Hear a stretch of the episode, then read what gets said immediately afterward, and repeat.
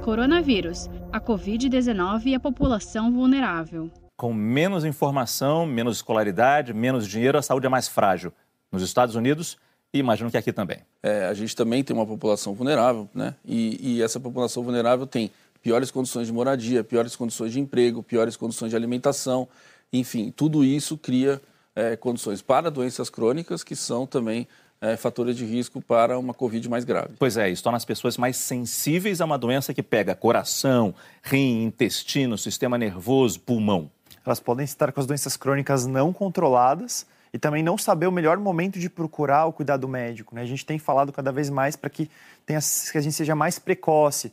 Se a pessoa está com uma doença há mais de cinco dias, ainda está sentindo mal, os sintomas se agravaram, que ela procure atenção básica para fazer uma triagem, nem que seja da oxigenação, para saber se já está no momento. Eu tive muitos pacientes que estavam praticamente sem sintomas, não tinham falta de ar, e que quando fizeram a oxigenação estava baixa e já precisavam procurar o hospital, já precisavam de auxílio médico. Então, soma-se as doenças crônicas, o controle das doenças crônicas mais complicado, a percepção da doença como menos grave ou não perceber o melhor momento de procurar assistência à saúde. O Rio de Janeiro é o mais recente estado que mudou o protocolo de atendimento para a Covid-19. Agora, assim como São Paulo e outros estados, o Rio também vai pegar o paciente e tratar precocemente. Não esperar que ele fique com aquela febre irregular e com a falta de ar, para não chegar, para não esperar que ele chegue muito grave no hospital. A gente tem como fazer isso na saúde de família? E para onde levar se os hospitais começam a ficar cheios? Tem como fazer. Então, é, é, como a gente falou aqui, as unidades básicas de saúde, elas têm que separar, o ideal é que separem uma área, é, algumas, inclusive, separaram áreas externas à unidade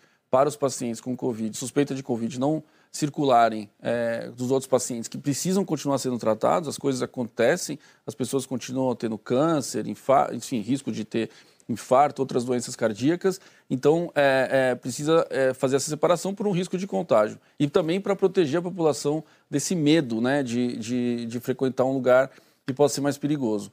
É, uhum. E o protocolo é, determina isso. Quando a saturação começa a cair, é que ela precisa ir para o hospital. Então, é muito importante que as equipes estejam preparadas para exato, saber exato momento que essas pessoas precisam para o hospital, para que não vá pessoas em excesso que não precisariam estar ali e só precisem, só vão para o hospital as pessoas que realmente é, precisam de um suporte é, mais específico. E através dessa filtragem da unidade básica de saúde, você pode direcionar em cada município o melhor lugar para esse paciente ir. Um hospital de campanha, uma, um centro diferente de cuidados, vai uhum. se adaptar a cada município. E quando que ele vai sim para o hospital de maior complexidade ou até viaja para o município vizinho que tem um hospital de uma complexidade A unidade básica, Márcio, tem uma, tem uma vantagem que assim, as pessoas é, geralmente conhecem o seu profissional, o seu profissional conhece as pessoas. Então, esse tratamento precoce que você falou, ele é, tem mais chance de acontecer ali, porque eu já conheço a pessoa, já sei que, que ela é vulnerável ou não, então é, eu consigo saber melhor se ela precisa de fato ir para o hospital e que momento ela precisa. Saiba mais em g1.com.br barra coronavírus.